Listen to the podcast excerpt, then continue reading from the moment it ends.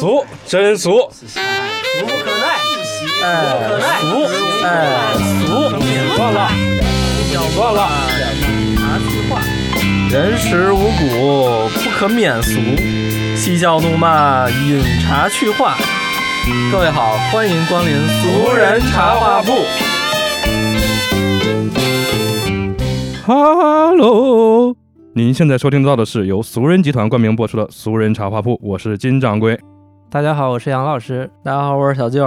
嗯，好像还没介绍娜娜老师呢。对，娜娜老师再简单做一个自我介绍吧。大家好，我是娜娜老师，从事学前教育已经有十年了。啊，当然我上嗯大学学的也是学前教育的这个专业。为什么会选择学前教育啊？其实也是挺有挺有意思的。就我小的时候呢，就会跟我爸爸妈妈说说什么呢？就是说我长大想当幼儿园老师。那个时候呢，那时候家长就会觉得，哎呀，你这个梦想好像有点太不够，嗯、不够就是不够体面，对于他们来说不够体面。你应该选择，比如说做大学老师或者是高中老师啊，呃，家长会觉得特别好。但那个时候呢，因为我可能也是，呃，年龄比较小，就是小的时候就想，所以这句话一直都在我心里是有这样的一个记忆的。虽然我那个时候很小，但我记得我说过这句话。哎，反倒我长大了之后，真的做了学前教育。所以呢，今天这个话题跟我的这个 小的时候的这句话其实也是有关系的啊，就是我们要谈到这个原生家庭啊，所以呢。今天我相信大家可能也都把自己的这个原生家庭的故事，然后带到了现场，所以呢，我们也听一听大家的这个 小的时候 都有哪些特别有趣的事情。嗯，我我觉得我小时候梦想就很体面，嗯，我要战死沙场。不过娜娜老师说的这个小的时候这个理想，还是真的照进了现实，是吧？嗯，就是你小的时候想做的，你现在真的做了。对，可能你要现在问一个成年人，你小的时候想做什么，大部分可能都已经记不起来他小时候想做什么了，更别说他小时候想的和现在做的是一样。我觉得这个，嗯，大部分都做不到。小的时候上幼儿园的第一课，应该老师都会问吧，说你长大以后想做什么呀？百分之九十的小朋友应该会说，我想成为一个科学家。对，就是科学家、宇航员，不知道别的什么职业呀，只知道这两个。别的也不清楚，其他也不敢说呀。你要想，我想当掏粪工，你敢说吗？老师也得说死你。其实这个就是这个问题，也是很大一部分程度受到家庭的影响。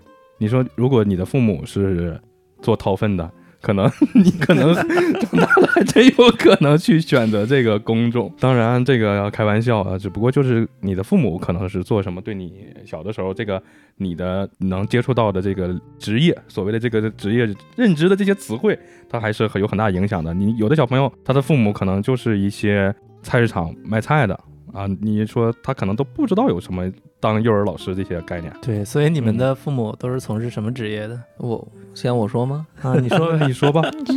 我爸开出租的，的哥啊，也北京的哥。对，北京的哥，肯定是北京国安的球迷。那有点闹心，最近。不是他这个，他这个还是第二职业啊。啊，主业是啥呀？不是不是，其实最刚开始是那个北京东方化工厂，我可能你们没听说过，就是也是在通州这边一个，他是应该是化学化学相关的一个，他在工厂应该是那会儿开油罐车，就是你能看到那种一个车后边拉四五个油罐、三四个油罐那种的危险品职业。后来就是这么买断了嘛，然后就开始开出租了，其他也不咋会，就是会开车，车也开的特棒，所以说就干这个了。然后我妈最早，我妈也是换了很多职业，她最早是在那个做玉石的，像那个玉池，那青花瓷嘛，不是不是玉石哦，玉石，对，就是那个像潘家园啊那会儿他们做玉那一块儿，古玩，对对，古玩，呃也不算古玩，因为。玉石这一块，它算也有雕刻嘛，艺术。北京玉厂那会儿都是，啊，所以后来后来也是自己一直在多年也一直在干这个事儿啊。该我说了，我妈是那个包钢，就是也是一个国企嘛，老牌国企，就是包头钢铁集团这么一个老牌国企。然后我爸就是我亲爸，他也是包钢。啊，然后我妈在后来就下岗了。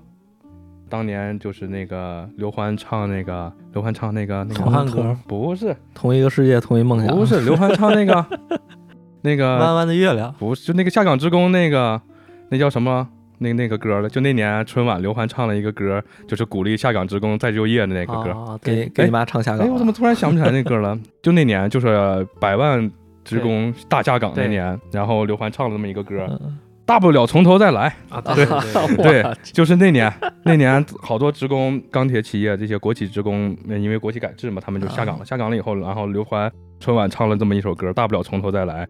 然后最近这个事情被大家发现了，就说你看当年好多人下岗了，饭都吃不上了，你跟人说大不了从头再来。我的话，我父母都是工人，但是我妈比较能折腾。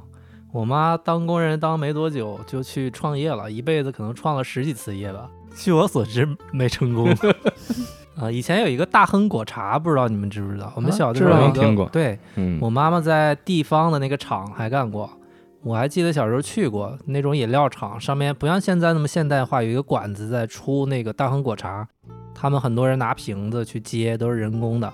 后来在我的印象里，我妈还做过婚介所，还过年摆摊卖过鞭炮，还在商场里卖过家具，然后还卖过字画。应该还有还有还有很多很多职业，还去东北创过业，呃，不停的折腾的这一辈子嘛，嗯、他要去深圳，我感觉可能也就成功了；去了东北可能就悬了。这个我记得小的时候上初中吧，我爸因为他可能比较介意自己的这个工人身份吧，总是问我，隔几个月就问我一次，说，哎，我给你营造的这个你的生活花钱在班里边算不算中上等？他总这么问，啊，可能他比较介意这个事儿。其实我一直以为我是中上等，后来我才发现原来我是中低等。啊，那娜娜老师呢？我父母一直都是做生意的，也不能说一直。其实我爸，嗯，在我很小的时候，他是有一个工作的，叫呃，就是护林员。但他这个工作呢，就不用经常去上班。然后也是因为好像之前他的这份工作呢，是因为因为我我们家我是二胎啊，那个时候是计划生育不让生，所以呢，我的出生让我爸没了工作。然后呢，后来就算是有了，但是呢，他那个工作的薪资也特别的少。嗯，在我有记忆的这个就是这段时间啊，就是基本上吧，我爸的工资没有超过三百块钱，但他那个工作呢，就是不用天天去坐班，偶尔去一次。然后，所以呢，我爸他还有很多的时间去做生意。我爸和我妈他们应该也是做了好多好多项目，就是我妈卖过鸡蛋，卖过冰糕，然后好像还卖过其他的，但我不知道了啊。我有我有记忆的之后，他们最主要卖的就是东北的人参，然后呢，其次是牛毛广，就是山里的一个一种野菜，然后还有就是叫做辣菇啊，这些都是属于副业。主业就是 卖人参、种人参，然后加工人参。然后呢，我小的时候基本上是属于一开始做的很小，然后呢是呃就是姑姑呀、叔叔呀，他们都一起合伙做。然后后来呢，也在这个过程当中，好像就合了分，分了合，然后最后都是自己做自己的。嗯，我的印象当中，就是我们家好像是属于那种的，反正就是越越过，呃，好像家庭条件就越好了，嗯，就是这样的一个过程。嗯，基本上这个职业，我爸妈也做了二十多年，到现在也一直在做。啊、这就是我爸妈的这样的工作。啊，像你们的父母有没有像我父亲这样比较介意自己的孩子在班级里边的生活水平是不是中上等这种情况？一般介意，我觉得都会介意，但他不会说是问你，或者说是他会看到同学，打个比方，同学今天买了个新手机，会啊考虑问你你需不需要或者怎么样，家长会这样这种表达，我觉得他不会说是问你，或者你看别的同学小朋友都买了个新自行车啊，你看你你上学需不需要有个自行车这种的，他是介意你的条件没有别人别人好是吗？对对对，啊，那应该都会吧？我觉得家长 我爸好像没有。但是就是他的这个介意，其实更多的时候会想办法去做出行动的，我觉得家长都都会是这样。对，这个像嗯金掌柜刚才说的，他是这个离异家庭的小孩嘛，其实我嗯也是，我的我小时候为什么会有这种情况？因为我记得小学的时候，我是父母离异的嘛。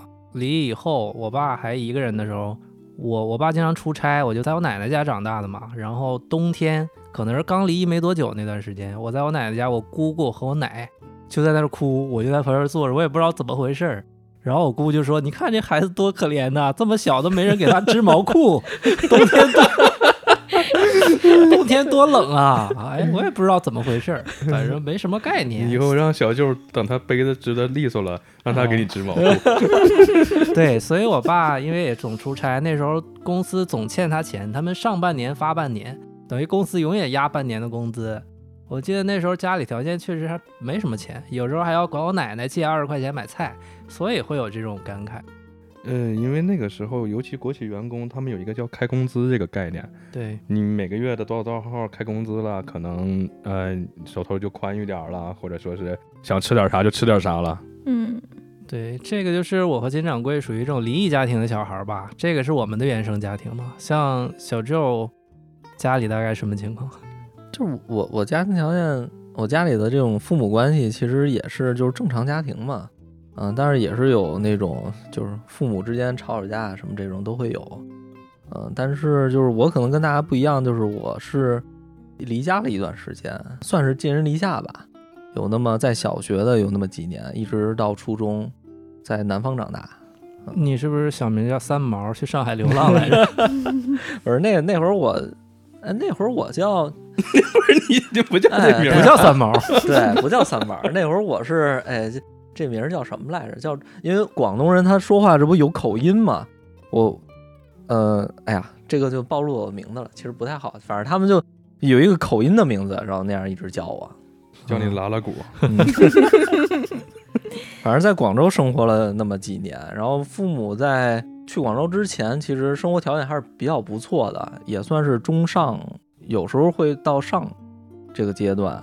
然后后来从广州回来以后，就是中下一，然后就偏下了。其实，嗯，我妈是后来你这个说的就像是荡荡荡荡荡，然后荡一直荡下去。对，其实我是从呃父母应该是从低到高，然后再往下，然后我其实是从你没赶上他们从低到高的时候，就赶上他们从高到低的时候了，就这意思对对是吧？对，从就是父母，我感到的是父母从高到低这个状态一直。我记得我俩有一次我俩有一次吃烧烤，他跟我说：“哎，我感觉我生下来很有可能成为一个少爷，但没想到就没当上，一天都没当过。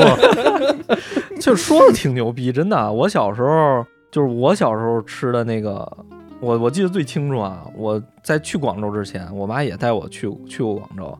我坐的是波音七七七头等舱回来，时候呢，回来时候也是啊，因为 就是那那会儿我操，你知道那会儿，我觉得旁边小孩都挺土的，因为我坐那飞机就是因为按键嘛，好几个就摁摁来，然后能过来，就是说我要喝这个，那我我要喝那个，我要吃这个，那特牛逼。然后看 看电视都是那种，嗯我记得现在飞机都是一小屏幕啊，就是是巴掌那么大，差不多大。我小时候看那个，我操，”三十六寸，差不多挺大一屏幕，我记着，我操！我当时我都惊了，我说小时候，后来就从他妈坐飞机到坐火车，后来坐大巴，然后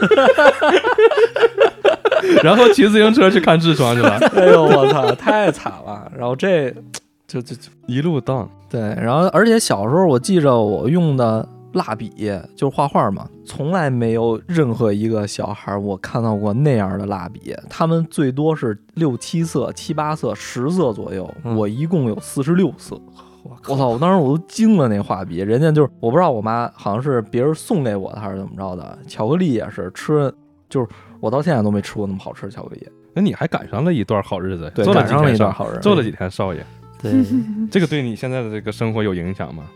这个其实你要说一天没做，可能好像没啥影响。这这个还好，因为就是嗯，我是觉得对之后也有一定影响，因为毕竟就是像感觉自己小时候见过了世面似的，但是又觉得自己也没那么多过人的地方，就是变得比较谦虚了。比较谦虚。就那个时候你还小，就即使你呃你身边生活的环境、家庭条件好，你可能你也感觉不到。嗯，就了不地了，也就是你的蜡笔啊哎什么的好。还真不是。你小学小学朋友社交嘛，是吗？小时候就社交，对啊，小小圈层是吧？不是你这个你这个画笔不行嘛？哎，看我这个是吧？就那意思，我这牛逼。然后那个玩玩那个啊，对，玩玩具。我记得我小时候玩那玩具，就是他们还都在玩忍者神龟什么的，我开我就开始玩高达了。就是你小的时候就体验了暴发户的感觉，对，因为你像我们那个老家那个地方鄂尔多斯有好多暴发户，他们突然有钱了，他们会买豪车吗。布加迪威龙，对你小的时候就是家庭条件好嘛啊，然后买了好多蜡笔，买了好多高达。那你那你这说确实，我我我一直纳闷的就是为什么我小时候那么家里感觉挺富裕的，我妈竟然没买一套房。对，这个就是我们当年吃烧烤时候沟通的内容。说小时候家里条件不错，我妈为什么没拿钱去买几套房，就给我买了点蜡笔？如果买几套房，但现在是你当时你已经体验到了鄂尔多斯人拆迁手里拿着几千万体验到的快乐了，啊你当时你已经体验到那了。那可能可能有区别。我妈那个钱不是拆迁来的，是他应该是不就是挣来的你是对于而你而且也没有当不时你已经很快乐了。对，不是最主要，他们也没有挣到几千万，嗯可能就是挣了几十万、几百万那种。就是你得到的快乐和人家那些人拿到几千万的快乐其实是一样的，嗯因为你当时你作为一个孩子，你的世界可能有个蜡笔、有个高达，你已经很快乐了。你不像成人，成人他得有豪车，他才快乐。攀比但是，对，但是你们这个快乐的属性和快乐的程度，其实你们是一致的。当时你已经 就是获得了像成年人需要花很多钱才能买来的快乐，我觉得你这个已经是很幸福的了。对，就是像那种嘛，郭麒麟说的嘛，爸爸的快乐你想象不到，就跟旁边那小孩似的，我的 快乐你想象不到嘛。你已经算是已经比较体验过这个呃人生的成就快乐了。当时你就体验了，我和金掌柜家庭条件应该差不多嘛，都是工人家庭嘛，对，啊，算是比较普通、比较一般的家庭。所以这个家里边的教育情况是什么风格呢？你们家里？我感觉我家可能条件还不太如你，是因为啥？我妈后来结婚了，然后那个就我不就有了后爸了嘛。但是呢，我们家是个重组家庭，就跟你看那个《家有儿女》是一样的。哎啊，家有儿女是重组家庭啊。对呀、啊，我去，看了那么多年，我都不知道。下雨下雪下冰雹嘛，然后 爸爸妈妈不一样嘛。对，对，就我家也是，爸爸啊，嗯嗯，然后一个女儿，妈妈一个男孩儿，然后这样放在一起四个人重组家庭，就是我还有个姐姐，是这样的。哦，当然啊，嗯，就是后来重组了以后，我父母也是属于呃包钢的工人嘛，但是那个收入来说的话，就变成了两份儿了。就是本来是我妈离婚了，我妈自己带着我，后来变成了呃我妈和我后爸，然后带着我和我姐，啊，是两份工资俩孩子。但是分到每一个孩子身身上，不就又少了一些吗？所以我感觉我好像还不如你。对那那应该是因为我后妈家的那个孩子偶尔会来我们家，嗯但是他主要还是跟他爸。对，嗯，反正我们家是在最近五年，我感觉 才过得还算比较好。小的时候确实是挺穷的。呃，小的时候，呃，我妈后来下岗了以后打工，打工好像比上班挣的还多呢。那刘欢歌唱的对啊，那 那得感谢刘欢。嗯，因为下岗了，没到退休年龄的话，好像是一分钱就没有嘛。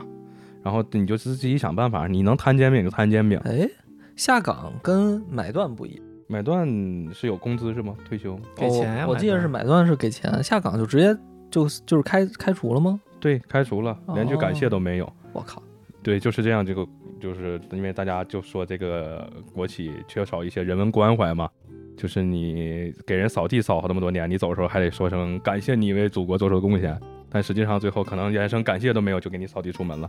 不是有一首刘欢给了送了一首歌吗？对，大不了从头再来嘛。对，所以他们就从头再来了嘛。但是后来可能是那几年经济环境好了，打工怎么来说，嗯，也能挣点儿，所以还比上班时候可能挣得多。但因为你毕竟这种老牌国企，收入说实在话，可能也不是特别理想了，已经过了那个好的年代了。对，所以说我和金掌柜家庭是工人家庭，然后宙和娜娜老师家是算是做生意吧，对，做买卖，对做小买卖，卖的这种。嗯，你们的家庭教育的方式是怎么样的呢？因为我家基本没人管我，我爸出差，我跟我爷爷奶奶长大的，不谈不到什么教育。基本就是帮我交学费，我自己去上课。其实我小的时候，我可能比你稍微好点儿。我姥姥是老师，我姥姥是小学老师，那你这挺惨啊，天天有个老师盯着你。对但我姥姥还不怎么盯，我姥爷盯我，我姥爷比嗯比我姥姥盯得狠。我我小的时候在我姥姥家，我没怎么上过幼儿园，因为我身体不太好，一去上幼儿园儿，月初去，然后第一个星期刚去那儿上几天课，然后就开始生病，一直病到这个月的最后一个星期，然后下个月月初再去，然后又生病，然后上了两三个月，可能其实相当于上了两三个星期嘛，然后就病的已经不行了，家里算这个账我就不合适。我就错园了。你就办 VIP 呗，办 VIP 住进去。我我我就错园了，错园以后我就在家，我姥姥带我，相当于我姥姥相当于我的班主任，幼儿园老师。他教你，当时他还没退休，好像我记得我小的时候，我我姥姥上课，我在老我姥姥讲桌里头钻着，因为没人带我，我因为我妈很小离婚了嘛，我大概三岁左右，我妈就离婚了。那个时候，你想我妈得上班啊，我自己的话，我姥姥带我，我就跟我姥姥去上课。那个时候我姥还没退休，你你休息的时候跟你姥姥不不不去上课。，我没有休息啊，我才三岁，那个时候我很小，哦我姥姥得天天带着我。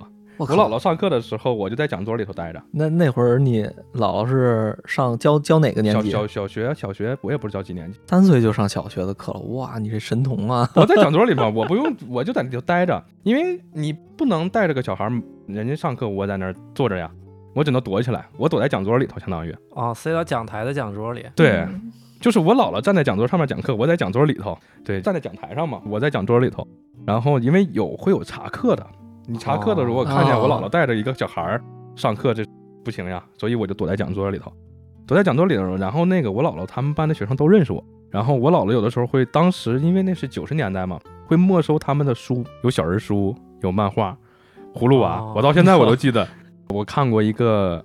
就是那个叫什么精装版、精装本的那个，就是封皮儿是厚的那个葫芦娃，贼牛逼。我以为是精装金瓶梅呢。对，就是精精装本的那个葫芦娃，就皮儿是那种硬硬壳厚的，然后那个呃，我姥姥没收了他们的啊，就答应他们可能学期末给他了，然后但实际上可能最后也没人要，就最后就都给我了，然后我就会看。后来，然后我姥姥就退休了，退休了我就跟我姥姥在家待着了，她在家带着我。然后教我看书写字儿，我就没上幼儿园，相当于就是三岁的也好，四岁也好，应该到六岁吧，应该对吧？上学六六岁小学嘛，对，我就一直在家，我就基本上就是我姥姥带着我，我姥爷带着我，那其实你等于没上过幼儿园。没上过呀。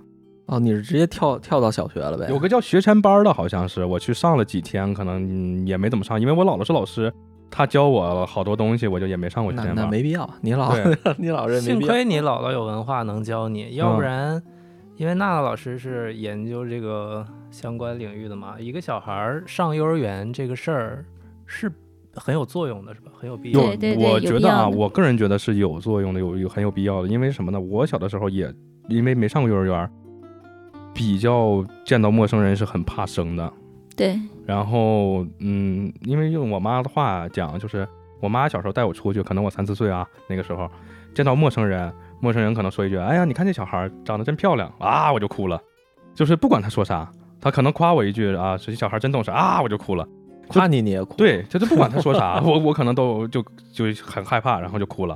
就是我小的时候是这这种情况，很嗯，敏感。对，因为我没怎么上过幼儿园嘛，我去幼儿园的时候可能也是连哭带闹，然后就生病，然后再后来我就在家嘛，所以基本上我三岁到六岁是就是在家里头待着了，那也没有干什么东西，看看书，可能小的时候看看漫画，那种叫什么小孩看那种那种书，咱们小时候也没有绘本，没有这些东西，对，所以后来到上学我都有点生活不能自理。到上学的时候，嗯，我印象比较深的是我小学的时候啊，我小的时候我姥姥已经退休了嘛，退休了以后，但是我上的学校是我姥姥以前教书的学校，就是说我姥姥的一些同事都认识我啊，知道 知道我是那个谁谁谁家桌里长大的这小对，然后呢就比较照顾我，然后比较照顾我，就所以多给你本习题，多给你出几道题。他不是，就是嗯，我小的时候我流鼻子流鼻血了，我就记得流鼻血了，我就没有办法了，一直流，一直流，一直流。老师就带我去那个去洗，然后带我去的女厕所，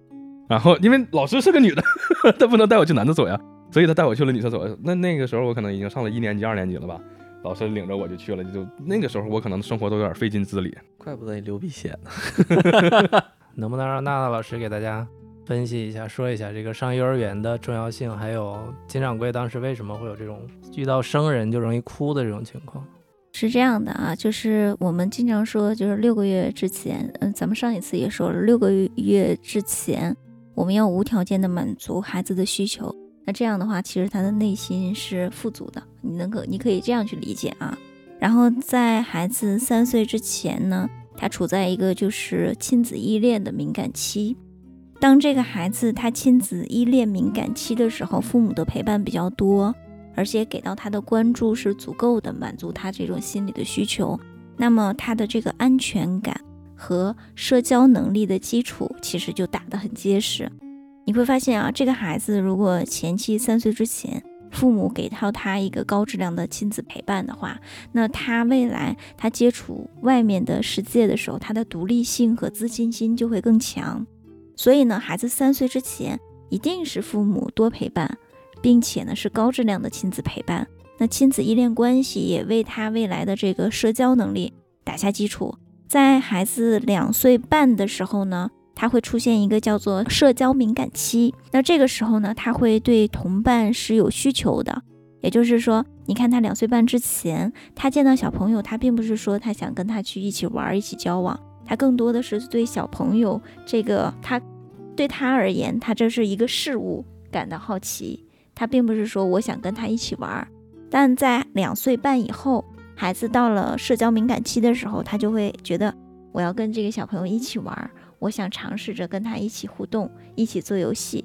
嗯，这是从两岁半以后开始的。那为什么孩子要到三岁的时候进入幼儿园？是因为三岁以后他就脱离父母。慢慢的走向社会群体，那这个时候呢，如果我们给到他一个幼儿园的环境，那他就能够很好的就是从家庭脱离到啊学校啊，你可以发现啊，一开始肯定是会有这种的，就是分离焦虑的，那这是很正常的。那这个时候家长呢，多安抚，然后多拥抱，然后多给他说一些。呃，幼儿园的生活是什么样子的？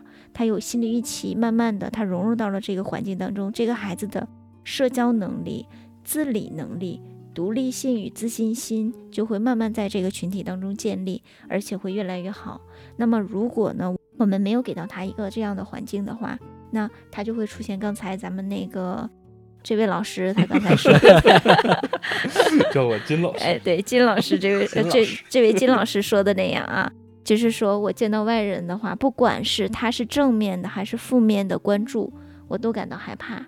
因为其实啊，孩子他在很小的时候，他就有一种这样的心理：我希望被别人关注，但我又害怕被别人关注。我最开始要吸纳的是谁的关注？是父母的关注。当父母的关注满足了我之后，我会慢慢的接纳其他人给的关注。那这种关注，如果慢慢的是正向的，是鼓励的，我就会习惯，并且接受，并且我能够在更多的人面前去展示自我。所以它是一个过程。那如果我们这个过程被打乱的话，就会出现啊，我们就是我们感受到的，就孩子呈现的各种各样的问题，见到人害怕呀，呃，认生啊，或者是到很多陌生的环境，他会不适应，适应环境能力特别差。等等一系列的，包括孩子啊，他可能出现的一些，比如说身体上的一些疾病，并不是说他真的是抵抗力弱，而是他在遇到某些，比如说陌生的环境、陌生的人群，他内心他会紧张，他会出现很多负面情绪。当他的负面情绪产生压力的时候，他就会生病。其实这个在小动物身上也会有所体现啊，就我们经常会说，狗市里买的小狗。那很容易就会生病，然后死掉。那其实人也是一样的，当你在一个环境下，你压力，然后或者其负面情绪比较多的时候呢，你就会出现啊，我经常生病啊，怎么样的一种情绪，经常拉肚子，呃，这样的一个情况。所以呢，这就是，呃，前期如果我们就是引导的好，然后呢，给到他生理的心理的满足，后期他就会很自然的。然后呢融入下一阶段。那如果前期没有做好的话，下一阶段可能就会受影响。那其实我们刚才看到的是零到三岁和三到六岁，那再大一点其实也会影响的。就比如说一个人，为什么有些人情商就很高，有些人情商这一块就需要提升，有些人呢他适应环境的能力很强，见到谁他都能够很快速的。而融入到这个环境，或者是跟人达成共识，但有些人可能呢，他就需要很长一段时间，可能你给他时间，他也并不一定跟其他人能够达成共识，或者是融入一个陌生的环境。那这都是一步一步，就像阶梯一样，你第一步阶梯你走稳了，下一步阶梯你就可以走得更好一些。那你就是一关一关一关的去突破，嗯嗯，所以说金掌柜就等于三岁之前。缺少了这个适应的过程，因为我们都养猫嘛，应该都知道应激这个词儿吧？金掌柜就上幼儿园时候应激了。我我甚至我我甚至我现在我都不是说见到生人怎么样，因因为咱们中国孩子都会有一个什么情况？逢年过节了，到过年的时候，打个比方，你这个小朋友学跳舞了，你是不是得给大家来一段？你爸就会说去，你给那个姑姑阿姨们你给跳一段。你要学唱歌了，去，你给唱个歌。你实在不行，你给大家拜个年。一到这种时刻，我就很痛苦，因为我会很害怕让我去给叔叔阿姨，别说叔叔阿姨了，就给我家里的亲戚，我什么大姨、二姨什么那些姑姑五一段拜个年，对我都我都会很忌惮的这个事情。其实这个事情啊，是父母的问题，就是我们其实我们父母不应该在这个就是人很多的时候让这个孩子去展现。你知道这是为什么说是一个错误的错误的引导啊？是因为首先，这个孩子如果愿意的话，那么他未来就会养成一种什么取悦别人的心理。他如果不愿意，你非要让他去做，其实对他的内心影响也是非常大的。所以呢，就是我们要让孩子得到合理的关注，而不是说是要取悦别人，或者是在别人面前去展示自己，这个是其实是不太好的。那老师刚才讲，在长大以后也会有比较大的影响，就比如说到陌生环境，跟新的陌生人，或者是公司里边新的团队同事去做融入的时候，我这个就比较有这种感受，就是每到一个陌生的环境，跟人之间的这个距离感其实是非常非常强的，我会很注意很注意这个分寸，哪句话怕说的让对方不开心，所以我跟同事之间的这个距离和关系基本上。都是不会走得特别近，但是同时也不会走得特别疏远。这个我其实也是比较有感触的。这个就回想回来吧，可能跟这个原生家庭小时候的情况其实也是有关系。我记得我小时候其实挺外向的，在我父母离异之前，我真的挺外向的。老师问一个问题都不用举手，我就抢着就说了，因为我那个时候经常是跟我妈去沟通，我妈是比较外向的一个人嘛。他在社会上闯荡，我天天跟他交流，像朋友一样交流。现在跟我妈交流也是比较自然、比较放松的状态。后来有一天我妈就走了嘛，我妈就不在我身边了，我就很多话我就不说了，不知道跟谁说了。我爸是一个很深沉的人，就是开不了玩笑的。你一开玩笑，哎，他就当真了。从那个时候起，我感觉我的性格就慢慢慢发生了转变，慢慢的就不愿意去跟别人开玩笑，因为我跟我爸开玩笑，他可能就当真了，就认真了，就生气了。慢慢慢慢养成这种习惯，缺少了跟我妈之间沟通的这种语境和语态吧，所以长大以后遇到陌生人就会产生娜老师刚才说的这种情况。我觉得还有另一种情况，我其实跟你的情况有一些相似，但是有一些还有一些不同。比如说像这个，你的父亲是比较深沉嘛，然后你没有办法去跟他交流，但是我小时候是那个，我想去交流，但是我妈。和我爸的交流方式不一样，所以说我要是我要换着不同的方式去跟他们交流，而且我就是我妈是一个很强势的人，然后我爸又相对来说不那么强势。我们家是女就是女权主义嘛，会强一点，就是我妈是说了算的那个人。所以说，而且我后来又到了广州，然后我接触了一个新的环境，在新的环境我又要取悦别人，所以说我可能就是说难听点就是见人下菜碟儿，而且是到了一个新的环境，我也是可能会。就是说，跟大家用粤语给大家拜年啊，不是，是吧？那那边好像我还真没拜拜过年，你还真真怎么说呢？就是你害怕去你害怕去每一句话去说错了，然后去得罪人家。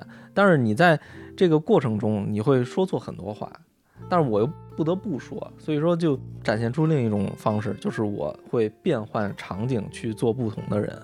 我觉得这个是也是也是一个挺不好的一个状态，因为很累着。嗯，你小的时候为什么去广州了？突然，这个 这家里就是我妈刚开始这不一直在做玉石嘛，然后她也是在做生意嘛，有一段时间，所以这个生意可能有一些问题，然后就去广州广州了。嗯嗯，然后等于说在去了之后，然后我在我的这个学业也是从那边又去接触了一个新的环境，语言环境也陌生嘛，刚去了，对啊肯定说话也听不懂。其实还好，其实还好。粤语的话有一些你能听懂，然后他们最主要是也有说这个普通话的。那会儿那边说普通话的人还算百分之有有个百分之三十到四十，这个这么多人自己学嘛。当时就是还是要学粤语的，现在还会说吗？现在能听懂说不了了，能听懂？能听懂哇。塞，那也很厉害了。我觉得语言这个就是你听是就说其实很难嘛，这还是听就是还是相对简单。嗯，因为这个属于输入和输出，对对对。嗯反正我是，而且我还是感觉就是说，像父母的教育有一点，像我爸和我妈是不一样嘛。我妈是比较会质疑人，因为像我是我学艺术的嘛，因为当时像我大姨也是个老师，我大姨是个初中物理老师，她的看法就是学好数理化，走遍天下都不怕。但是我要学艺。我要学艺术啊。然后我妈就受这个灌输，就是学艺术没用，你有啥用啊？以后能干啥呀？这玩意儿。后来我就没办法，然后等于说从广州回来以后，我要去考考学了嘛。然后我妈不让我学，我就绝食。绝食后来学的这个，但是他对于我的教育就是好多你的你做的事儿就不对，你这样就不行。所以说你在后来的这个生活里，你就会很多就怀疑自己，我到底做这事儿到底成不成？包括你在接触一份新的工作的时候，你做一个东西，我到底成不成啊？我在一直在反问自己，就很这个压力就会很大。虽然我没有应激反应啊，应激。我我也会有时候会会这个哎呀难受一点儿，但是就可能适应我适应力也相相对于强一点儿。但是这个自我怀疑和猜测别人的这个感受特别不好，我觉得特别累。就是说的家长像浇冷水吧，打击你这种情况，在教育小孩儿方面，那老师对家长有没有什么这种想法？比如说孩子说我想做这个，家长就觉得没用，这种应该怎么去表达或者怎么处理？嗯，其实啊，就是不只是咱们平常家庭会出现这种问题。之前我在写课的时候，就是写很多的音乐家也遇到过这种问题。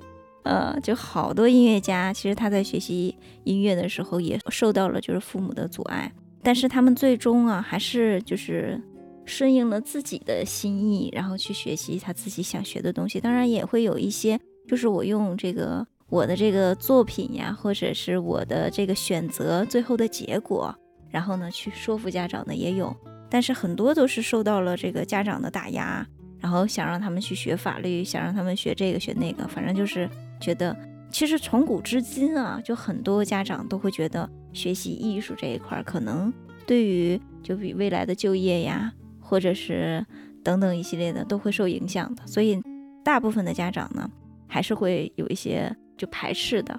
但是呢，怎么说呢？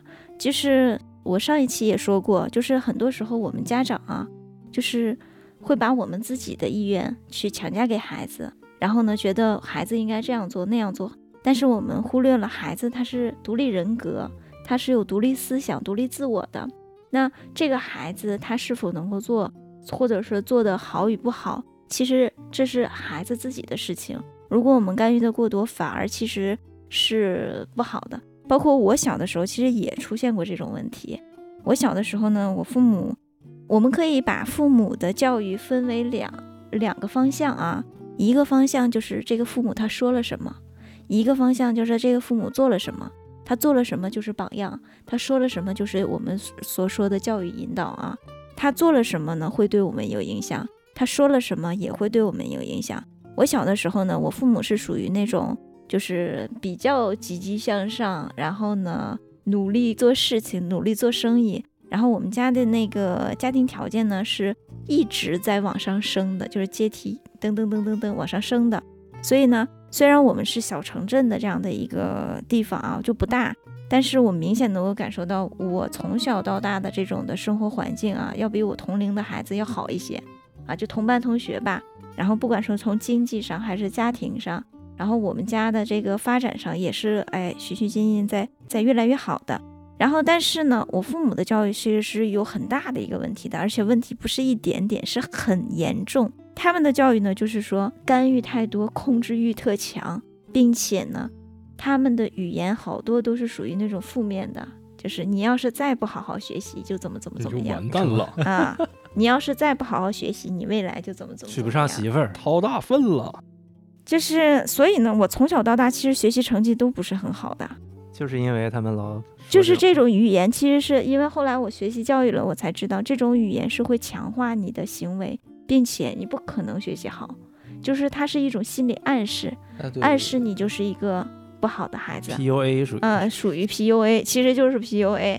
然后呢，而且我们家还有一个 错误的这个理念，就是小的孩子，他小的时候他其实他没有很多就是对外在的认识啊，这个好，这个坏，这个是高职位，这个是低职位。特别是比如说校长这个事情，就是校长到底是一个什么职位，就是我们家长就会跟我说。啊，校长他是特别怎么怎么怎么怎么样，你一定要怎么怎么怎么样，就让你很有压力。所以我现在到现在，我见了领导，可能我都还有一些畏惧。就是见了你的领导，你说，那你就想一下，在这件事情上，我未来可能就很难，就是跟我的大领导能够很好的去沟通，因为我对他是有畏惧的。对啊，所以你会发现啊。家长做了什么？家长是一个积极向上的。那我其实我在工作当中，我就能够感受到，我还算是一个很积极向上、很努力进取的一个人。但是呢，家长呢，他经常性用负面的语言去跟你沟通的话，那这个还我就是属于一个就是不太自信。所以我在做什么事情的时候，我没有十足的把握，我都不敢去做这件事儿。所以就要做很多的准备，而且心理戏也会很多。当然，我父母呢。也出现了一种问题，就是打压你的想法。我小的时候呢，特别喜欢，特别喜欢那个跳舞，而且呢，那个时候呢，就在小学，我们那舞蹈队儿基本上就是属于领舞。然后到了学校组织那种的大型的活动，然后也会去在这个领奖台上领全校的学生，然后去跳舞。但是我从小到大，我爸妈就没有看，没有看过我跳舞，从来没有。不管邻居还是老师怎么样去建议，他们都不会去看。为什么？就是因为他们对孩子学习舞蹈这个方向，他们是不认可的。所以我觉得啊，是这样。嗯，我们可能没有办法改变我们这一代人的这样的一个，就我们怎么去说服家长。但是我们这一代人可以做的，就是说，我们要知道，有时候孩子的路是孩子们自己选择的。我们其实是可以从我们这一代去做出改变的。我们要求上一代已经不太可能了，因为时光不能逆转。嗯，我们这一代人就是孩子，如果喜欢什么，其实我们是可以鼓励他去支持他的，并且不是说他学了这个东西，他未来就是要干这个行业。但是呢，每一个每一个孩子的想法，每一个孩子他想要去学习的东西，其实都是值得被认可、值得去支持的。我是这么认为的。你就包括很多，其实。嗯，特别著名的这种音乐家，他们最后的结果其实也是很好的呀，也不是说是就每一个这种决定就一定是像家长说的那样就是不好的。嗯，对，这肯定啊。小时候我大姨跟我说：“你学这有什么用啊？那现在这不还是靠这个吃饭吗？对吧？”对，而且不一定比谁都差嘛。你大姨意思让你学物理，你可能现在饭比现在吃的好。我估计他要让我学物理，我估计我现在就是就成一个礼物了。我估计就是卖了卖粉儿去了，卖什么卖粉儿卖粉儿啊！卖想想你，因为当时你如果学了物理，你的成绩不好，早早你就辍学，然后你去卖房，现在你手里好几套房了。也不可能。但其实，但其实我们发现，就是孩子们他们是这样的，就我们不管是我们是孩子的时候，还有是现在的孩子，他只有喜欢这个东西，他才能够花十倍的努力去做这件事情。但你要是不喜欢的话，你真的是很难把这件事情做好的。而且我觉得，就像假如说我学了物理了，或者我学了理科了，我就算我现在生生活环境比现在好，但是我真的快乐吗？我不快乐。我上班的话，就像现在上班没人快乐，不，我我上班有的时候是快乐的，那说明你同事叫你你没理他，这这这还用问吗？不对，上班不会有人快乐的，我跟你说，只有你同事叫你，你老板叫你，假装听不见，你在那摸鱼，你会快乐。不是，那我觉得，那我觉得，如果你是这样的话，我觉得这份工作真的不适合你。我在上班的时候，就是如果这个项目是我非常非常喜欢的项目，比如说我之前做过一个茶项目，这个这个东西是我非常喜欢的，那我就会全心投入，我会每天都会很快乐。我我回家的这个吃饭的状态都不一样。但是假如说我在这个公司我干这个事儿，我真的很不快乐，那我它会体验到我生活的每一个方面。其实我能明白你说的，但是后面会有一系列的不公的待遇，钱上面也好呀，领导也好呀，不会，总之会有一系列让你会不快乐的事情向你身上袭来，最终的结果就是变得又不快乐。不是，这个真的不会。这个但我如果这个如这个如果我干这个事儿我很快乐，我不会在乎钱，我不会在乎任何人对我的看法，包括他怎么对我，我都不会在意。只要我能干这件事儿，我很快乐，那我觉得我的人生都是就很光明的。其实我感觉是这样的，虽然工作啊，大家都会有一些抱怨，但是工作其实大部分的时间是快乐的。反正我是这样的啊，大部分虽然我是每天喜欢干这件事、啊，对，因为喜欢干这件事情，所以你大部分的时间是快乐的。虽然你有抱怨，但是呢，快乐的事情呢，可能不会说出口，可能抱怨会被别人听到。对，而且嗯就为什么当时为什么我坚持嗯，跟我父母说坚持我要画画，就是因为我能明显的感觉到我在绘画的这个过程中，和我在学数理化这个和学文化的这个课程当中，完全状态是不一样的。我可以全身心的投入在这个上边，假如说一天的时间，但是我这个我撑死了十分钟，文化课就不行了。而且，比如说我我当时学美术的时候有一个状态，我妈也在打我，就是因为我闹嘛，不好好学嘛，或者怎么着的，我妈也在打我，老师也在骂我。老师因为当时我的老师是那种集训班嘛，老师会对你的这种升学率负责嘛，老师对你的言语和这种体罚也是有的。但是我还依然很快乐，老师打我的同时，我就很快乐。这个不是这个，是因为我在做我特别我一生都在喜欢做的事儿，所以说这个你完全感觉不一样。就算我妈当时就我我忘记了，反正就是她骂我骂的很难听那次，我觉得哎呀，你骂的挺对，还 这个东西也是可以感受到。像我上初中的时候英语特别差，当时我们就来了一个新的班主任叫，呃不是班主任吧，英语老师叫苗老师，他也是打我发现你对这些苗老师、陈奶奶这些 奇怪的、奇怪的人物的这个姓氏都记得很清楚。没有初中的老师后来是班主任嘛，他也骂我也打我，但是我能感觉到感受到他这个打和骂是正向的，他是真的发自内心的想让这个孩子把英语学好，是他负责任还有督促你的一种一种表现。其实孩子也是能能分清好赖的吧？对肯定能这个东西。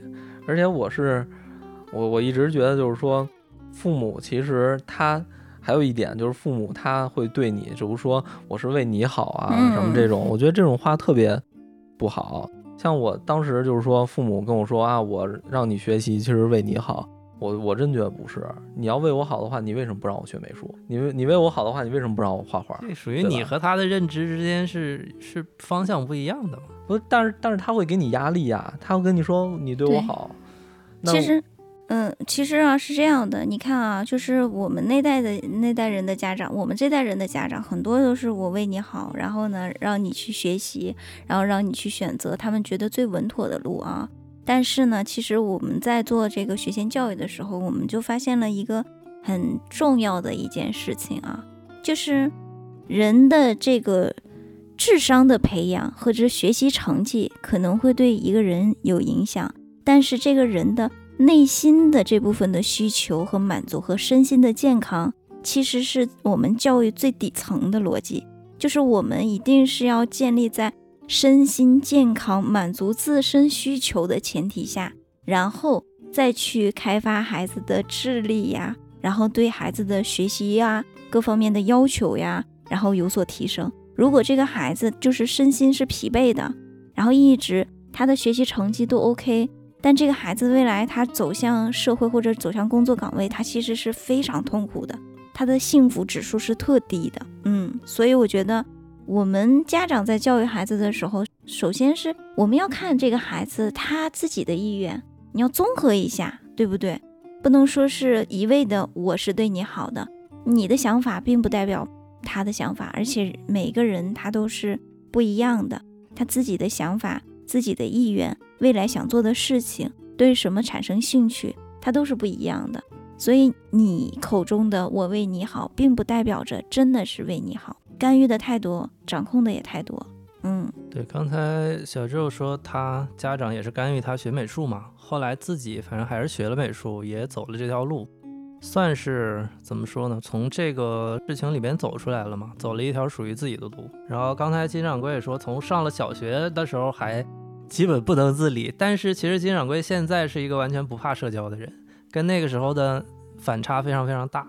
所以我觉得一部分是先天的教育，还有家庭环境，还有一部分应该是社会的毒打，还是自我的成长。我想问一问金掌柜，这个现在的改变跟那时候反差那么大，你是怎么改变过来的？从我认识你，从高中的时候就在社交方面，我觉得一直都是比我要强的。其实这个确实是啊，我小的时候因为我没有过多的社会接触嘛，然后上小学的时候就比较怕生，然后跟同学们也，我到现在我都记得。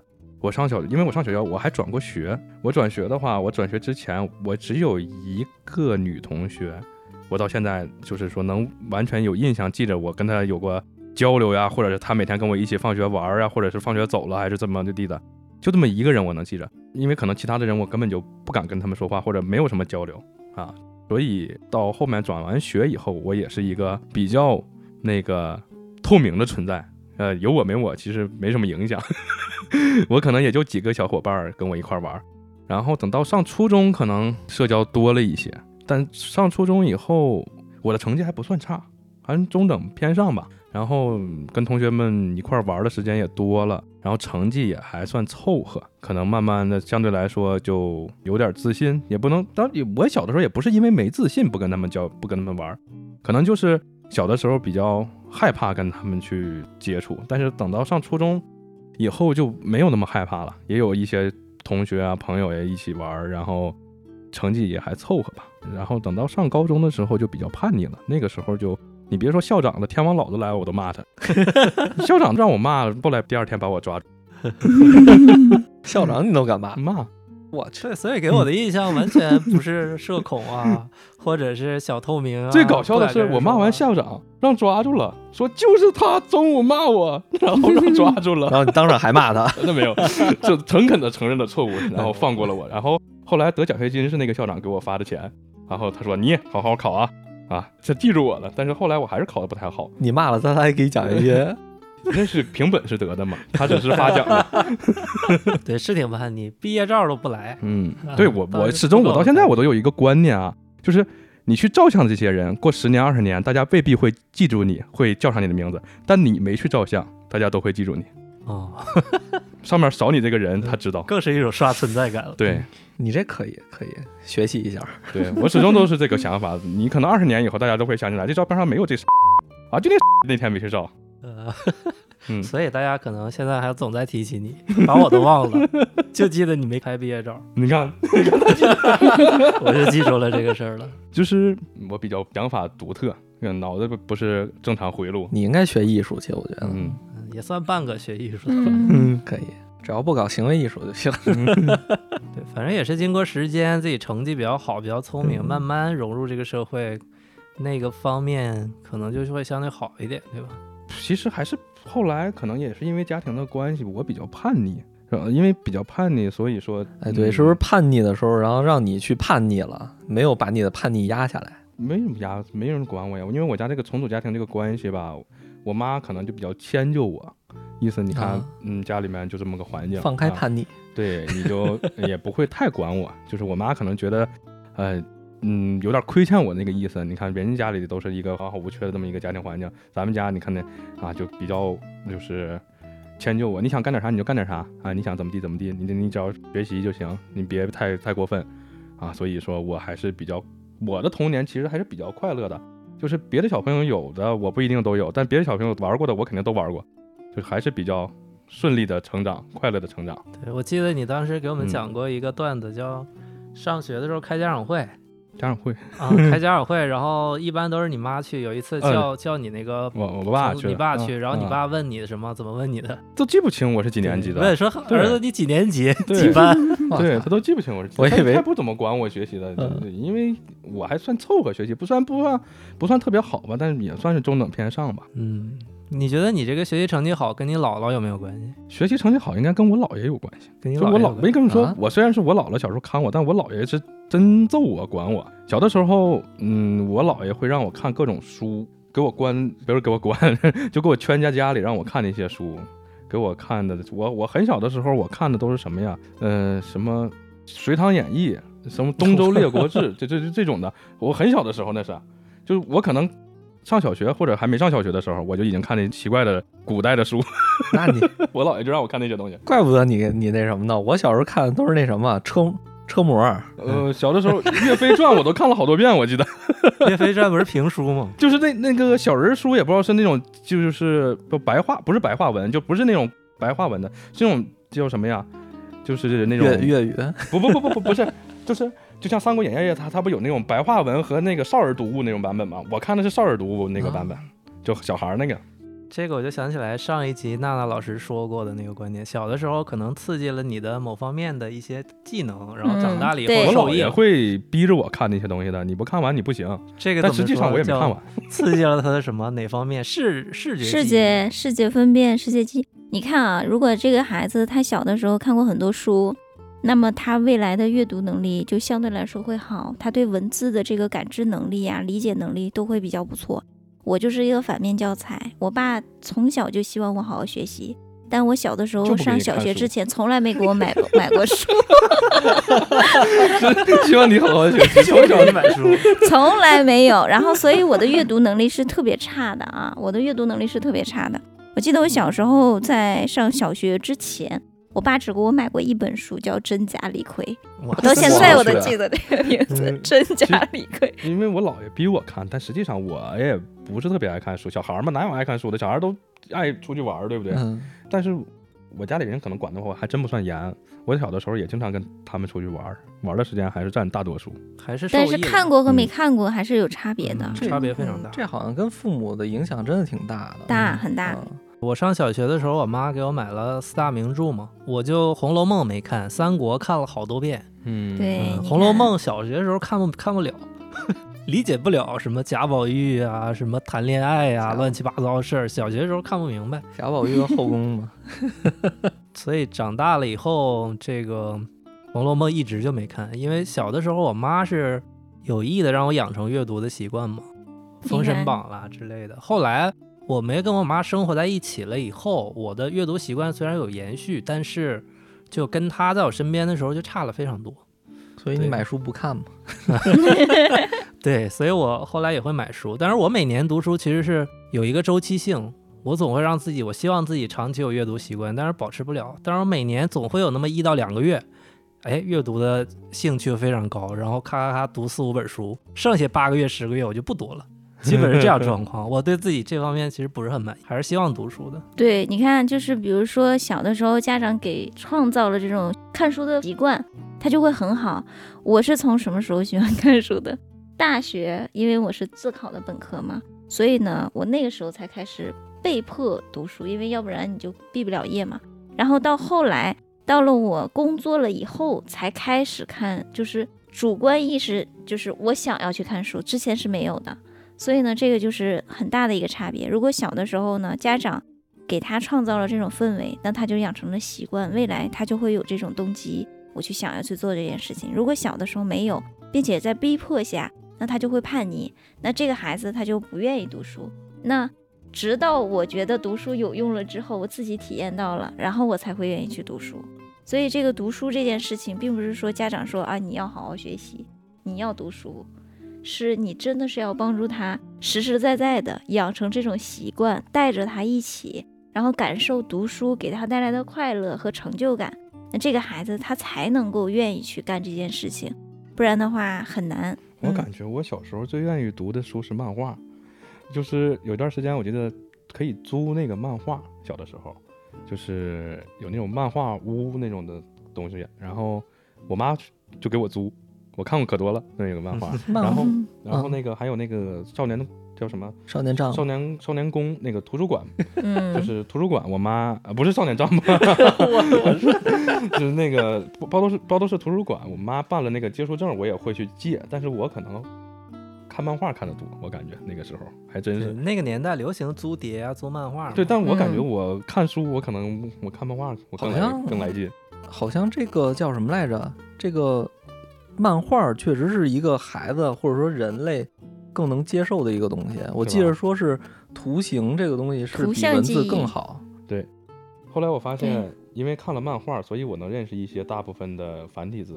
有的人我发现还真不认识，可能他们小时候没看过漫画。我我小时候看漫画，我就不认识繁体字儿。不，你不认识，你就天天看，天天看，你就大概能猜个八九不离十那个字儿是什么字儿。要是你小时候不看漫画，你现在给他看那个繁体字，他不认识。那我我我小时候看的漫画可能跟你看的不一样。你看老小时候夫子是吧？你小时候看漫画，你妈你妈妈会帮你租吗？还是反对你看啊？我是自己买啊，他不让你看吗？他都不知道我有哪些漫画。嗯，悄悄的吗？对，悄悄的搁学校的里边背兜里或者藏哪儿。有几年小的时候，那个有那种漫画特别多，金掌柜的妈妈还是跟你跟你家人不太一样，他妈主动给他去租漫画。那个时候上小学吧，学业压力也没那么大，就租个漫画看，就放假没事干，都很正常。还有租碟嘛，那个时候不是租碟有很多碟，可那个应该我觉得最辉煌的应该是英雄那年，九几年了那是，就是啊最、最辉煌，就租碟的狂到，就是英雄可能还没刚上映，盗版碟就出来了就能看。我终于知道为什么了，就是我那会儿是在广州，你看的这些我都不用租，就是凤凰卫视啊什么这些都有，我都直接能看。对，我包咱们括不一样，咱们是不同的世界了。其实对你们那个，因为我们当时那城市还属于一个小城市嘛，然后你想看一些电视，你就得用那个 VCD 机，你租来碟儿，你放进去看啊。嗯，哎，你你们有没有一种父母的爱好，最后影响了你，让你现在也非常对这件事儿有兴趣的？比如说我爸呀，什么呀？我爸画画啊，啊，他画画是吗？他那会儿他这不攒车模吗，哪种就是车模？我知道你想问哪个车模，他是汽车模型，就是那个他他还挺牛逼的，那他集的汽车模型就是前苏联的汽车模型，他而且他喜欢那些老爷车嘛，他喜欢车，他自己就会画。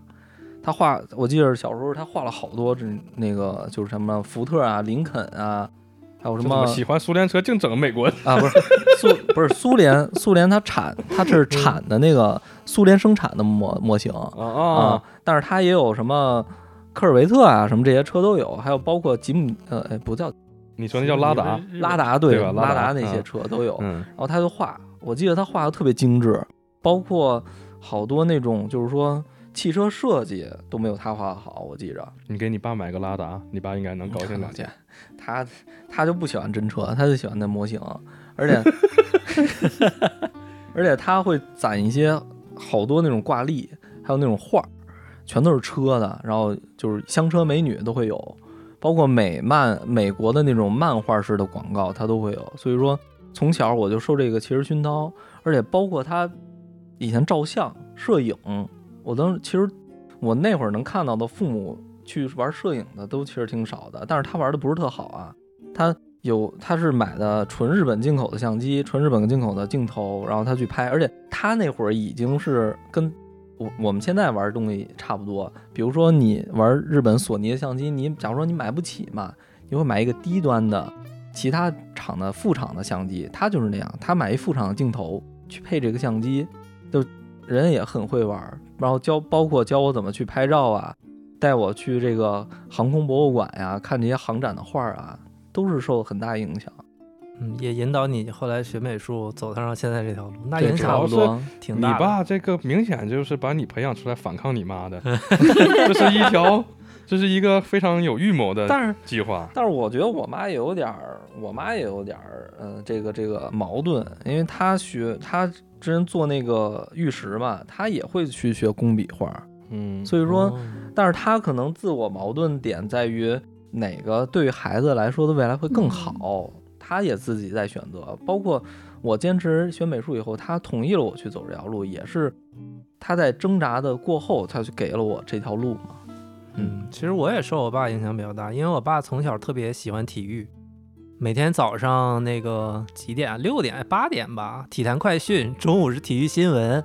哎，中午中午是体坛坛快讯，中午早上也有一个吧？早上叫什么来着？早上没看过，早上上也有了吗？那个早上也有，然后中午是体坛快讯，六点是体育新闻，夜里是体育世界，每天就那点新闻重复的四遍都演，我爸每天不停的看，然后羽毛球、乒乓球、足球、游泳、跳水，所有的球我爸都看，然后我从小就看，我也所有体育项目都看，所有体育明星，中国、外国的，导致我对世界上地理这些国家国旗呀、国家名字啊，上地理课我就感觉很轻松，导致我现在也有这种习惯。我爸连拳击也看，什么都看。我现在如果家里有电视的话，我也会打开中央五看体育新闻、体育世界，还是不停的看。嗯我都好久不看了。嗯我羽毛球啊上初中时候确实看对，足球啊为那个时候，我们看足球，对，每天中午回去。那个看足球的和 NBA 的新闻，正好是中午是 NBA 对，所以这个我是受我爸影响，其实比较深。现在我爸对足球已经完全没兴趣了。我爸说：“哎呀，我老了，这种竞争性的工作挺累的，我也不想看了。”但对我的影响其实很大。那他现在看什么球？他现在刷抖音啊，看车模了。那那可以跟我爸一块儿看。刷抖音。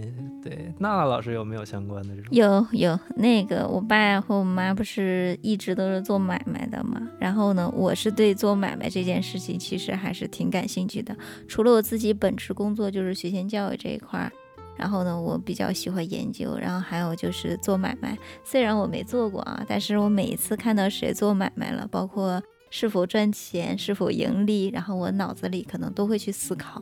然后，所以我对这个是非常感兴趣的。在我工作两年的时候，我那个时候也特别想自己做，然后做这种的，比如说早教中心呐、或者是托育啊什么的，都有过这个想法。所以呢，我觉得后期未来吧，如果要是就是整个的大环境的经济要好一些的时候呢，可能也会想尝试自己做点小买卖，虽然不一定是非常大的，但是呢，我可能会去尝试去做。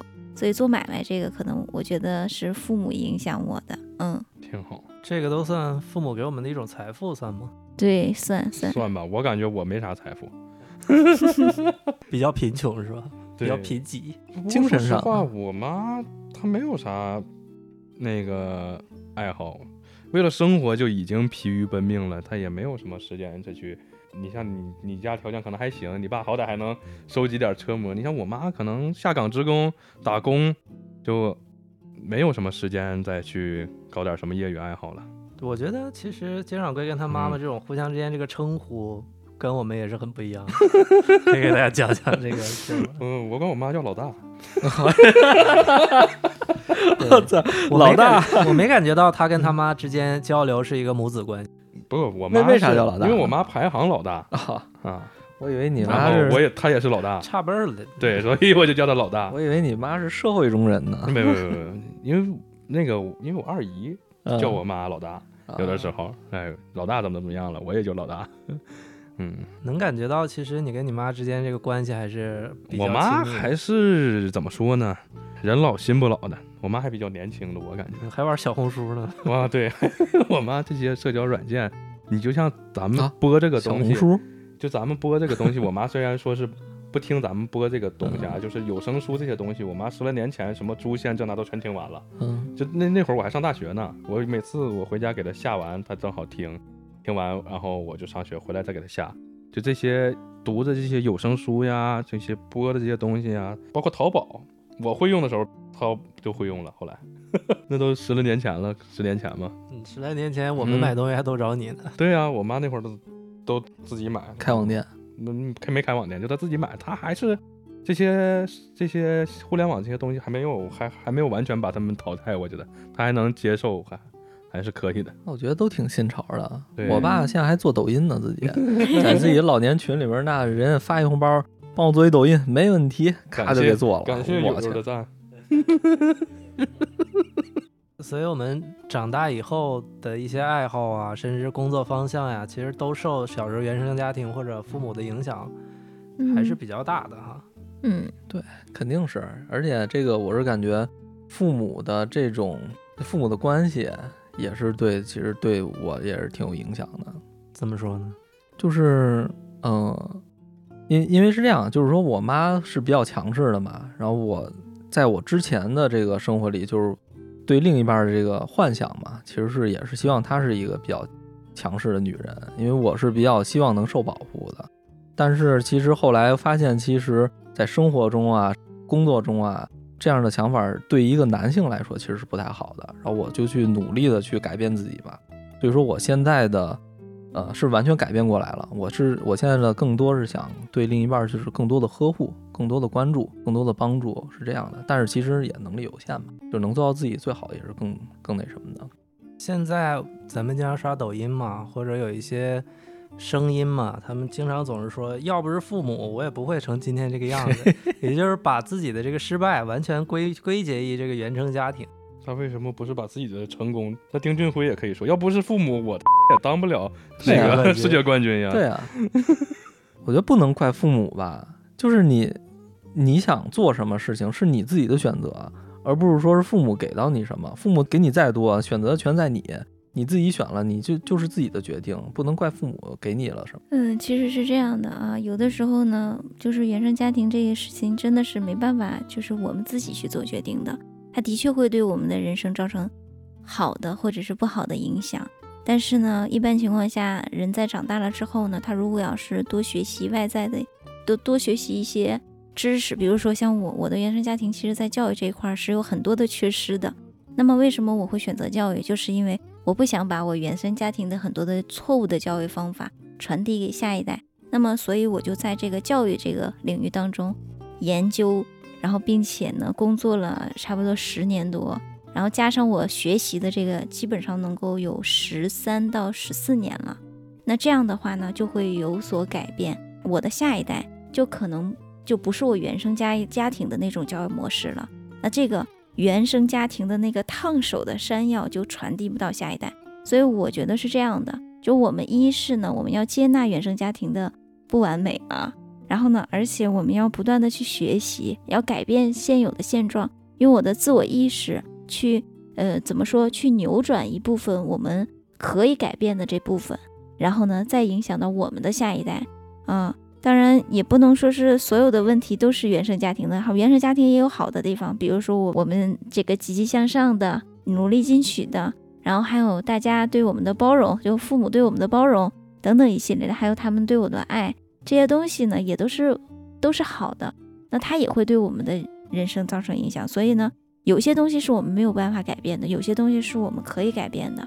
所以呢，我们就是用一个平常心态去看待原生家庭这件事情，然后呢，多学习，多看书，让自己的认知呢达到一个另外的一个境界。其实这件事情呢是有的改变的，不是说一成不变的，嗯，只不过是改变起来会比较困难。对我是觉得唯一要说的一个点就是不要让原生家庭成为你自己失败的借口，对，对吧？你失败是你自己的问题，你要什么事儿都往这个上面扯，那就是不折不扣的懦夫了。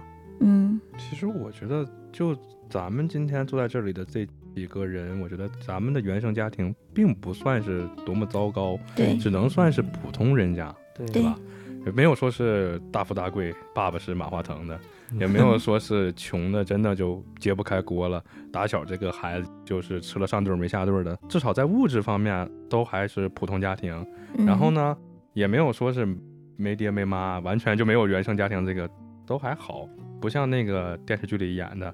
这个孩子打小就没爹没妈了，怎么地了啊？然后走上社会了就特别那个叛逆，最后就惹出大祸了，对吧？也不是这种环境，咱们还算是比较普通吧，我觉得。对，不是极端案例，所以我觉得咱们这个就是最后最终你说对咱们的影响，其实我觉得谈不上好也谈不上坏，对吧？你不能说是你的原生家庭如果真的是高知啊知识分子啊，你的父母都是博士，你可能对你的影响确实很大。你这个孩子可能学习很好，或者说你你可能在搞艺术，你画画画的贼贼牛逼，你可能弹钢琴弹成朗朗朗。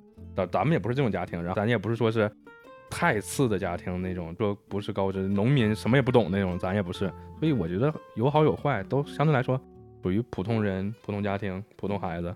嗯，我感觉不一定什么都是错的，就是你身在一个环境当中，你不可能改变这个环境吧。嗯，但是你明确的知道你自己想要什么，然后你通过自己的努力去得到自己想要的东西，这个是好的，但不能要求你的原生家庭给你什么东西，因为父母也是，他不管父母做的再好或做的再差，他是给你了生命嘛，他也是尽了自己的努力了，所以说我觉得自己还是要通过自己的努力去解决很多事情，而不是通过别人施舍或者说是你原来拥有的东西。就是你说到父母给的话，我觉得父母没有说是哪个父母说是有好的给你不好的，只要是父母，我觉得都是 竭尽全力的给你的最好的。尽管他可能说是他父母就是个掏大粪的，他可能就给你个铲子啊，他父母是马马马化腾，人家王者荣耀都给你，对吧？也也不也不不一样我觉得也不能这么说，也有那种嗯不好的父母啊，这咱咱对不好的父母这种这种情况，也也有是有的，也是有的。对这种情况还是不是？我觉得你虎毒不食子，对不对？哎，也也有，我觉得肯定，咱也不能就是说太绝对、嗯太绝对啊，就是说也有，但是，嗯，还是就是说，我觉得自己强大最才是最好的，对，吧这？到这个嗯这这两个不冲突。我的嗯意思就是说，真的父母能给到你的，他绝对绝对对是他给你的最好的。他没有必要说是我今天能吃点好的，我就自己吃了，对自己偷偷吃了，就不给你吃。我觉得这种情况是 自己买自己买只 鸡焖灯蜜了，对，我是觉得其实任何一件事儿都可以分正反两面来看嘛。嗯，比如说，你的原生家庭造就了你一个相对敏感的和别人疏离的性格，但同时这个性格也会给你带来优点。这个优点也就是你更富于富有同理心。这个同理心这个事情其实是好的一面，那一面就是坏的一面嘛，就看你怎么放大，怎么利用好的这一面。对，比如说你是跟大家比较疏离，没有那么亲近的关系，但是如果你作为一个管理者，你没有那么强势，你就可以多利用你的同理心嘛。对你更能洞察到你的同事还有员工心态上有什么变化，你就多利用这一点去做管理。对我是觉得任何一点都是有正面和反面的，就好比说家庭有那种不着调、特别不好的父母，你像《失之愈合》在很多电影里，它都讲的是有的时候亲情是靠不住的，没有亲情的产生的那个关联反而更紧密。你如果有一个不着调的，像那个《无人知晓》里边。那个妈妈要找一个新的男朋友，把这个哥哥和妹妹扔在家里不管了，这个是一件坏事儿吧？但是这两个孩子从中一定获得到的某一个东西，它也是有正面和反面的嘛。他可能更坚毅，但是同时可能会更孤独，对人性可能有一些不信任，就看你怎么认知这一件事儿。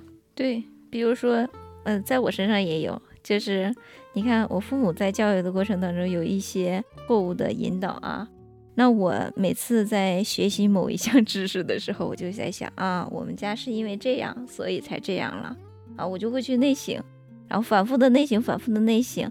那我在这一方面上就会有可能是更深层次的这种认知，所以其实我我爸妈是因为他会他会觉得那样是对的，就是我不要鼓励你，我要把你我我要让你就是不要太骄傲，反而呢就是说可能我就是有一些呃不自信，但是呢我就会找到为什么我不自信的原因，然后是因为这样。那下一次我在教育孩子的过程当中，我就会跟家长去沟通，那可能就更多的孩子就因为我的这个经历，然后呢他们会变得不一样，家长的引导就会变得不一样。所以你如果要是单看我这一块儿，可能我小时候从小就不自信，但看在我教育孩子，呃，引导家长，然后如何去教育孩子这一块儿，可能就会因为这一件事情，好多家庭就不会出现同样的错误了。嗯，所以我觉得也是，的确是有两面的，不能说是就是单方面的就是不好。嗯，北大还是清华来着？那个校训叫什么来着？天行健。君子自强不息。对，我觉得不论原生家庭怎么样，这句话可以参照这个方向去努力吧。君子自强不息嘛，对吧？对你的我们都是环境是小人嗯，不是我我刚想说小女子怎么办？引号的君子吧。嗯，瘾君子，你这可不能说。对反正就是求人不如求自己，自己多努力，多改变现状，多提升。嗯嗯嗯，把发生过的那些事儿，像之前就提过的，用黑色幽默的方式去把它给别人讲出来，当一个笑话给别人讲自己比较惨痛的经历，其实挺高级的，挺好的。我一直比较喜欢这个方法。所以我们就成了别人的笑话，是不是这个意思？挺好，笑一笑挺好，笑一笑十年少。好，那我们今天就录到这里了，也感谢娜娜老师来参加了我们两期节目。嗯、后面如果大家喜欢娜娜老师的话，可以去公众号留言，然后督促她多多参与我们节目，最后争取让她成为一个私房课的主播，这样他就有了一份新的工作，不能让他闲着。对，然后定价看大家需求吧，嗯，能为大家服务。不看大家那个喜好，呃，就叫那个什么呀，丰俭由人，对，大家有钱多给点儿，没钱少给点儿。对，大家在育儿还有叫什么这个家庭教育家庭教育方嗯面有相关的需求的话，可以多给我们留言。嗯，嗯，到然后让娜娜老师给你们解答，我们是解答不了了。嗯，解答不了了。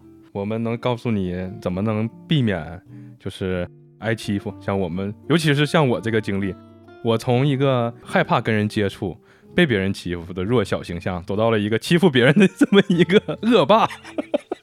好，那么我们就到这里了，大家嗯拜拜。老师再见，拜拜拜拜。